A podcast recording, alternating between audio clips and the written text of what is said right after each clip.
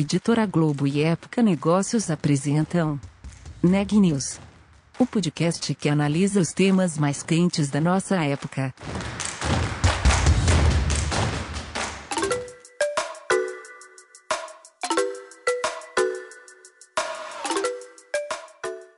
Olá, eu sou Daniela Strabasile, da Época Negócios, e você está ouvindo mais um episódio do Neg News, nossa série de podcasts sobre como navegar e liderar em tempos de incerteza. Hoje eu estou com a Ana Carolina Nunes e a gente vai falar sobre o setor de logística. Ana, conta um pouco pra gente. Sim, como a gente vem noticiando aqui no site da Época Negócios, o e-commerce teve um forte incremento no Brasil durante a pandemia.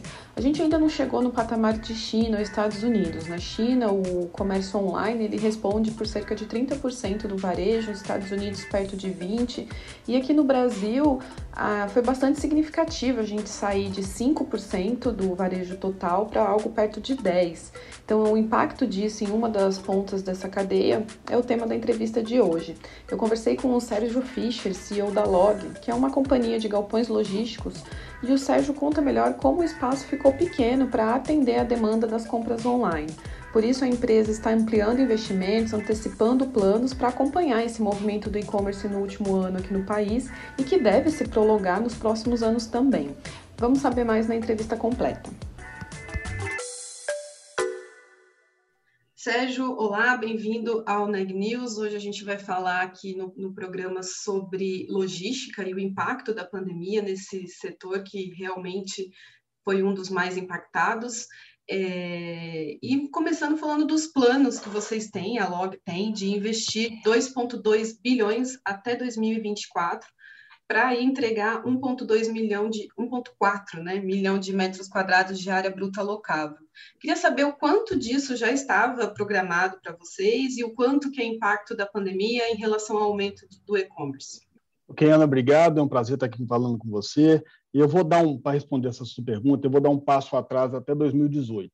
A companhia, a Log foi listada na bolsa em 2018, no final de 2018, e naquele momento ali a gente estava vendo uma, uma, uma melhoria muito forte na demanda do setor de galpões logísticos no país, né, e, e estávamos buscando alçar um crescimento maior. E ao longo do ano de 2019, nós lançamos um plano que intitulado internamente aqui como Todos por Um, que é basicamente entregar um milhão de metros quadrados de ABL adicionais, área bruta locável, eh, num período de cinco anos, até 2024. E, para nossa surpresa, é, veio a pandemia, pegou todo mundo aí de surpresa e, e impactou muito positivamente o setor de galpões logísticos no país, né, com, com uma demanda crescente é, e latente do, do, do e-commerce, principalmente. Né?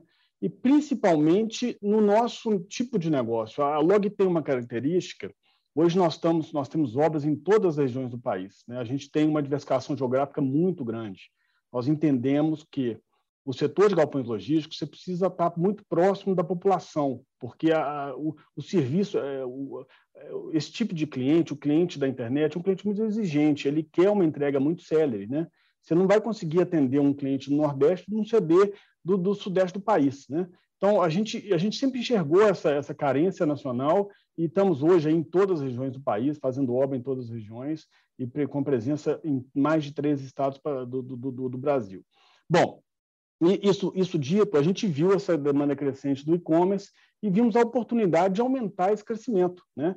É, então, nós refizemos a, as contas ao longo do ano de 2020 e, no final do ano, nós soltamos aí um crescimento adicional no plano de 40% do plano.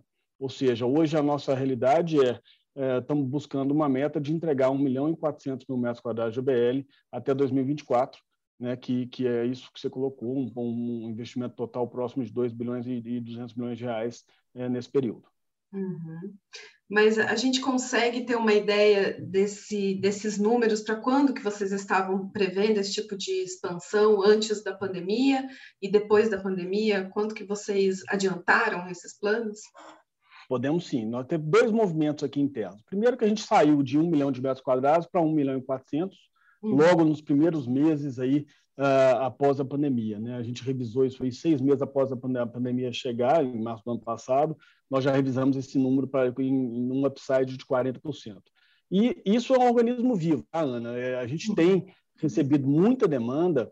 Hoje nós temos aí uma carteira muito, muito expandida de clientes, a gente é o maior portfólio de clientes do Brasil nesse setor, e, e esses clientes têm nos demandado operações adicionais. Então, o plano atual de hoje, de 1 milhão e 400 mil metros quadrados, ele já está pequeno. A gente provavelmente vai fazer novas revisões uh, ao longo do ano, à medida que, que essas novas oportunidades aparecerem. E, e, e, mas de, de, ao longo do desde a pandemia, em março de 2020 até o final do ano, nós aumentamos em 40%, que representa mais ou menos por volta de 700 milhões de reais de investimentos adicionais. Além disso, nós estamos antecipando alguns movimentos que seriam feitos em 2022, 2023, hum. exatamente por conta dessa grande demanda.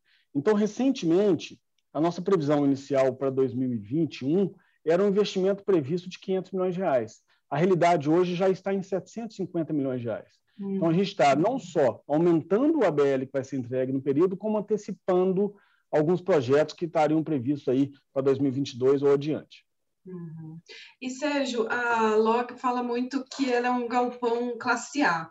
Como que a gente diferencia? Do que, que a gente está falando quando fala em um galpão classe A? Qual que é o perfil? É em relação à tecnologia? Enfim, como definir isso? São, são as especificações do, do imóvel. Né? Você tem que ter um pé uhum. direito mínimo de 12 metros, um piso que suporta até 6 toneladas por metro quadrado, o cliente ter a possibilidade de tirar proveito da verticalização do estoque, né? Existem outras, outros critérios também de área de manobra. É, é, realmente são, são galpões modernos. É interessante, Ana, você pegar o parque, o parque logístico do Brasil, as estatísticas falam que a gente tem por volta de 150 a 160 milhões de metros quadrados de galpões. Somente 20 é, milhões de metros quadrados, ou seja, um pouco a mais de 10% desse parque, são chamados galpões classe A, que são os galpões modernos. Né? O país é muito carente desse tipo de investimento. E, e esse parque, esse parque moderno está muito centralizado no sudeste do país. Né? Regiões grandes, né? Isso é um pouquinho da nossa tese. Você pega grandes capitais do país com, com um centro populacional muito grande. Eu gosto muito de usar o exemplo das, das capitais do Nordeste, Recife, Fortaleza, Salvador. São grandes regiões de consumo que é, pra, praticamente não têm esses imóveis de qualidade. Uhum. Né? Então, sim, precisamos de investimentos robustos no, nesse setor, na logística do país, para deslanchar o e-commerce e ter uma melhora de, de serviços para a população como um todo. Uhum. E em termos de tecnologia, o que, que a gente tem hoje de mais moderno quando se fala em galpões e em logística? Está na automação, está no, no, transporte, no sistema? Sim, nós temos visto isso. Muito desses investimentos são feitos pelos nossos clientes. Né? Uhum. A gente tem, tem, tem visto muitas dessas plataformas de marketplace investindo demais na, na, na, na nesses, nessas nossas operações. A, a Log ela entra, ela faz basicamente o galpão né, e o cliente faz toda a automação. Tem clientes ah. nossos que têm tem operação sem nenhuma pessoa dentro dela, 100% robotizada. É muito bacana ver isso acontecendo. E é um investimento muito robusto. Para quê? Para ter a, a, capacidade de ter uma entrega rápida, uma, uma entrega mais assertiva, uhum. vai perder menos produto. Tem uma série de vantagens que ele tem em, em na automatização da operação dele. Né? Então, a gente tem visto cada vez mais esses investimentos acontecendo e isso é uma realidade que veio para ficar. Uhum. Você acabou de citar a entrega rápida, né? E tem essa corrida entre os e-commerces, os marketplaces, para entrega no menor tempo, com qualidade, né? Com eficiência. É, temos aí grandes varejistas já anunciando entrega de um dia, pelo menos aqui no centro expandido da, de São Paulo. De que forma essa corrida pelo menor tempo de entrega impacta na operação de vocês? É na expansão no número de galpões ou tem outro tipo de impacto? Tem um impacto eh, na diversificação geográfica. Ah. Né? Aquele negócio, as pessoas estão muito exigentes. Você, você não vai esperar 10 dias para receber um produto, né? Você uhum. querer ele 24 horas ou 48 horas. Uhum. E esses marketplaces estão se organizando ao longo do país para poder atender isso, né? Essa demanda que é muito exigente. Então a gente tem sentido, é, é, muito, tem muitos clientes desses marketplaces, não vou citar nomes aqui, mas todos são clientes da Log, que tem sete, oito operações com a gente já espalhado pelo país, uhum. exatamente para ele estar próximo da população né? E, e, e, e, ter a capacidade de entregar em 24 ou 48 horas. O que aconteceu ao longo da pandemia, a gente sentiu, é que novas regiões in, in, entrou, entrou no radar desses clientes. Né? A gente não estava prevendo investimentos na região norte até o ano passado. Uhum. E, um, um desses clientes nos pediu um projeto na região, na região norte. Nós fomos e estamos lá em obra agora fazendo esse projeto. É, então, isso veio muito pela demanda do essa, essa, esse crescimento robusto do e-commerce que a gente viu ao longo de 2020. Uhum. Né? O Brasil saiu aí de uma base de, de 5%, 6% do share é, do, do, do e-commerce no varejo total para próximo de 10%, aí, um, um, crescimento muito robusto ao longo dos últimos 12 meses, e, e, e essa turma tem que se organizar para poder atender essa demanda, essa demanda exigente. Uhum. E aí, falando até em diversificação de regiões, você já comentou aqui algumas capitais do Nordeste, porque a gente tem essa tradição aqui na, na, no Sudeste, né, que é ao redor de São Paulo, temos aí só como exemplo Jundiaí, Guarulhos, Cajamar, que são cidades que abrigam muitos desses galpões e de centros de distribuição. Quais são, então, os próximos, digamos, é, hot points ou áreas é, quentes para esses galpões, para atender uma, uma maior diversidade de regiões num país que é tão gigantesco? O, que a gente vê aqui internamente, Ana, é centros populacionais com um milhão de habitantes ou mais vai hum. ter uma demanda muito forte para galpão e já hum. tem, tem tido, né? Então a gente tem focado muito nossos investimentos nesse, nesse tipo de, de cidade. E, e, a gente tem, como eu falei, algumas, algumas regiões, até no centro-oeste do país, no sul do país, até algumas capitais do sudeste, Belo Horizonte, que é a nossa casa, uhum. Vitória, tem um parque muito aquém de onde deveria estar. Né? Então, existe, tem, tem que ser feito muito investimento e, de novo, o Brasil tem crescido um pouco mais de um milhão de metros quadrados de ABL de galpão classe A por ano. Por ano. É muito pouco para a gente trocar esse parque obsoleto que a gente tem. Então, é, vamos continuar investindo a nível nacional. A gente vê o nosso cliente nos pedindo essa, essa operação cada vez mais nacionalizada. E, e essa, essa é a nossa estratégia, essa é a nossa característica, de estar com investimento em todo, todas as grandes regiões de consumo, Brasil afora. Uhum. E o foco de vocês é nesses galpões de grande área ou vocês também têm previsto fazer esses mini centros de distribuição mais realmente dentro da, das cidades ou de áreas mais é, condensadas, digamos, urbanas? Não, nosso foco é 100%. É, todo o nosso portfólio, a gente considera ele como o last mile. Né? Todos os nossos projetos estão em grandes centros de consumo, em vias de rodovias próximos à, à chegada dessas, dessas regiões, e, e, e, pelo menos aí no máximo até 20 quilômetros do centro dessas cidades, né? o que faz com que nosso cliente tenha a capacidade de ser, de entregar o produto ali no, no mesmo dia para aquela região. Então, é, nós temos essa característica, mas focado em grandes projetos, né? projetos aí de pelo menos 50 mil metros quadrados de área bruta locável, para a uhum. gente ter um uhum. rateio de custo condominial interessante, para o cliente ter um serviço de qualidade e, e, e barato aí no final do dia. Uhum. E a gente já falou aqui né, da, da diversidade de regiões de como no, o país tem esse tamanho continental, e sempre isso é, é, levado em consideração quando se fala os desafios da logística aqui no Brasil. Né? Sempre vem a questão do tamanho do país. É, Para vocês que estão no segmento de galpões, quais que seriam esses desafios hoje? Eu acho que o grande desafio da logística do país é a falta de infraestrutura que a gente tem. Né? O país está tá caminhando ainda, tem muita coisa para ser feita, não só no, no, no, nos galpões em si, mas também em investimentos rodoviários, ferroviários. Né? O país tá, tem muita tem décadas e décadas de investimento para ser feito. Né? Eu estou otimista, eu sou otimista por natureza e eu acho que eh, esses investimentos vão cada vez se. Eh, se eh, veja aí os, os, exemplos recentes dos, dos, dos dos leilões, dos leilões de aeroportos que nós tivemos, né, foram bastante positivos. Então, uhum. eu estou otimista nesse sentido. Acho que os investimentos vão aumentar demais e, e, e é, é, meio que o cachorro correndo atrás do rabo. Se você não tiver investimento em, em infraestrutura, você não vai ter um serviço de qualidade no e-commerce e, e, se você não tiver o, o, cliente querendo, você não vai conseguir esses investimentos. É, é um pouco por aí. Uhum, toda a cadeia impactada, né? Uhum. Isso aí, perfeito. E vocês hoje, então, nesse cenário positivo, estão com uma vacância mínima recorde, né? De 2% por aí. É, qual costuma ser o, o, histórico? Qual que você, já foi o recorde máximo para a gente ter uma ideia do, do quanto que está a demanda hoje? Olha, tá, nós chegamos a ter aí alguns anos atrás vacância por, por, volta de 10%. Uhum. Né? A Log tem uma característica que a gente é desenvolvedora de ativo. Nós entregamos novos ABLs em todos os anos da nossa história, desde a fundação da companhia em 2008. Né? Uhum. E claro que a, a, gente normalmente a gente não locava os imóveis inteiros ao longo da obra, e uhum. quando você entregava uma obra, você tinha ainda uma vacância pontual ali para ser resolvida. É, mas esse, esse número de hoje, que está por volta de 2,5%, é um número super forte. Né? É normal do nosso negócio a gente ter a troca de clientes. Então, sempre, você sempre vai ter uma vacância estrutural no nosso portfólio. Mas o, o dado mais interessante, Ana, nós, nós, divulgamos recentemente o resultado aí do primeiro trimestre da companhia uhum. e, e, a gente não tem mais estoque de imóveis prontos. Então, nós estamos locando imóveis em obra. Né? E, e o primeiro trimestre desse ano foi um ano, foi um, foi um número super recorde. Nós locamos é, quase 50% de todo o número feito em 2020, que já tinha sido um ano bom. Né?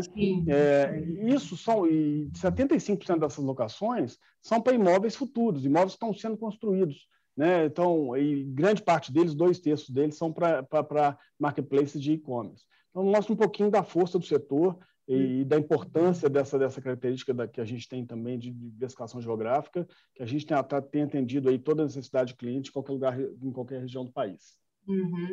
Pois é, eu ia falar justamente né, que vocês divulgaram os resultados do primeiro trimestre agora em 2021, com esses é, números recordes, né? Como você disse, já alugaram é, quase 50% do que foi todo o ano de 2020, isso só no primeiro trimestre.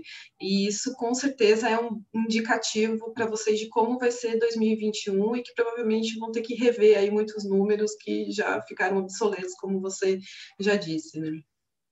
Isso aí, Ana. Nós estamos esperando um ano recorde aqui em todos os, os critérios, né, os operacionais e financeiros. É, o plano de crescimento que a gente lançou ao longo de 2019 já começou a surtir efeitos muito fortes. Nossos indicadores financeiros aí subiram seis, sete vezes em relação ao primeiro trimestre de 2020 e vamos ter um ano recorde em produção, recorde em locação, com certeza, já tá, já estamos aí um segundo trimestre muito forte também. E deixa a gente bastante otimista. E como eu disse, a gente tem revisado nosso plano de crescimento aqui uh, mês após mês, né? As coisas estão acontecendo de forma muito dinâmica, nossos clientes querendo cada vez mais áreas e, e com agilidade maior na entrega, e isso está nos permitindo aí uh, ter, ter um, um, olhar muito otimista para o futuro, principalmente para 2021, e, e, e, revisando esse crescimento aí à medida que essas coisas foram acontecendo. Uhum. E quando a gente compara o Brasil com outros mercados, é, como a gente está, já falou, falta aí uma infraestrutura, tem ainda muito a crescer aqui no país, qual seria um mercado que a gente pode ter como referência nesse setor?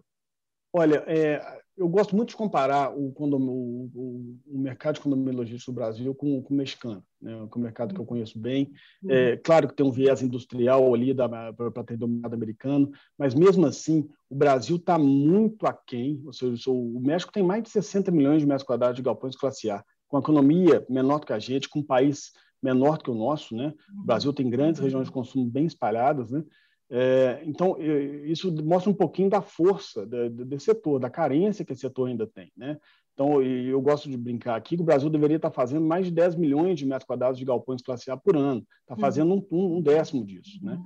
Então, é, e, além disso, se você pegar o aspecto do e-commerce, o e-commerce num país ainda está caminhando, apesar de ter crescido bastante. Né? É, se pegar a China, por exemplo, 30% é, do, do, do, do, de todos o comércio, o varejo do, do, do, país é feito online. Né?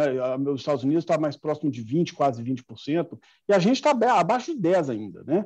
É, se cada ponto percentual que o e-commerce pegar de share no, no, no varejo, é, vai, vai ter uma demanda absurda para galpão. Né? Então, a gente tem sentido isso na, isso na pele, e isso aí é um pouquinho da, da que a gente tem retratado nossos resultados aí com esse crescimento bem, bem, bem robusto que a gente tem colocado.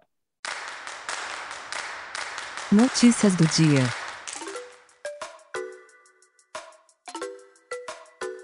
A Agência Nacional de Vigilância Sanitária, a Anvisa, recomendou na noite da última segunda-feira a suspensão imediata da aplicação de vacina contra a Covid-19 da AstraZeneca em grávidas. A vacina vinha sendo usada em alguns estados em gestantes com comorbidades. Agora, só podem ser aplicadas nas grávidas a Coronavac e a vacina da Pfizer. Após a recomendação, 22 estados do Brasil suspenderam a vacinação desse grupo. Cinco estados não foram afetados pelo alerta da Anvisa, pois imunizam as grávidas em suas capitais exclusivamente com as vacinas da Pfizer. Os estados são Alagoas, Amazonas, Amapá, Ceará e Rondônia. O Ministério da Saúde anunciou nesta terça-feira, dia 11 de maio, a liberação de 909 milhões de reais destinados ao combate da pandemia de coronavírus no país. O valor será destinado às administrações municipais e dividido em quatro eixos principais: atenção primária à saúde, apoio e cuidado de pessoas idosas, segurança alimentar e prevenção da malnutrição em crianças menores de 7 anos e gestantes, e o fortalecimento das equipes de assistência aos povos e comunidades tradicionais.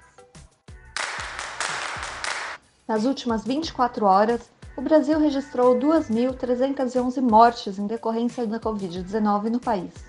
No mesmo período, foram registrados 72.715 casos. Desde o início da pandemia, foram confirmados 15.282.705 casos de Covid-19. O total de óbitos é de 425.540, o que nos dá uma taxa de letalidade de 2,8%. As informações são do último boletim do Conselho Nacional de Secretários de Saúde. Na frente da vacinação, até a última segunda-feira, 35 milhões 909.617 pessoas receberam ao menos uma dose da vacina contra o novo coronavírus. O número de pessoas que já receberam a segunda dose é de 18 milhões 73.591. O Neg News de hoje fica por aqui. A gente volta amanhã.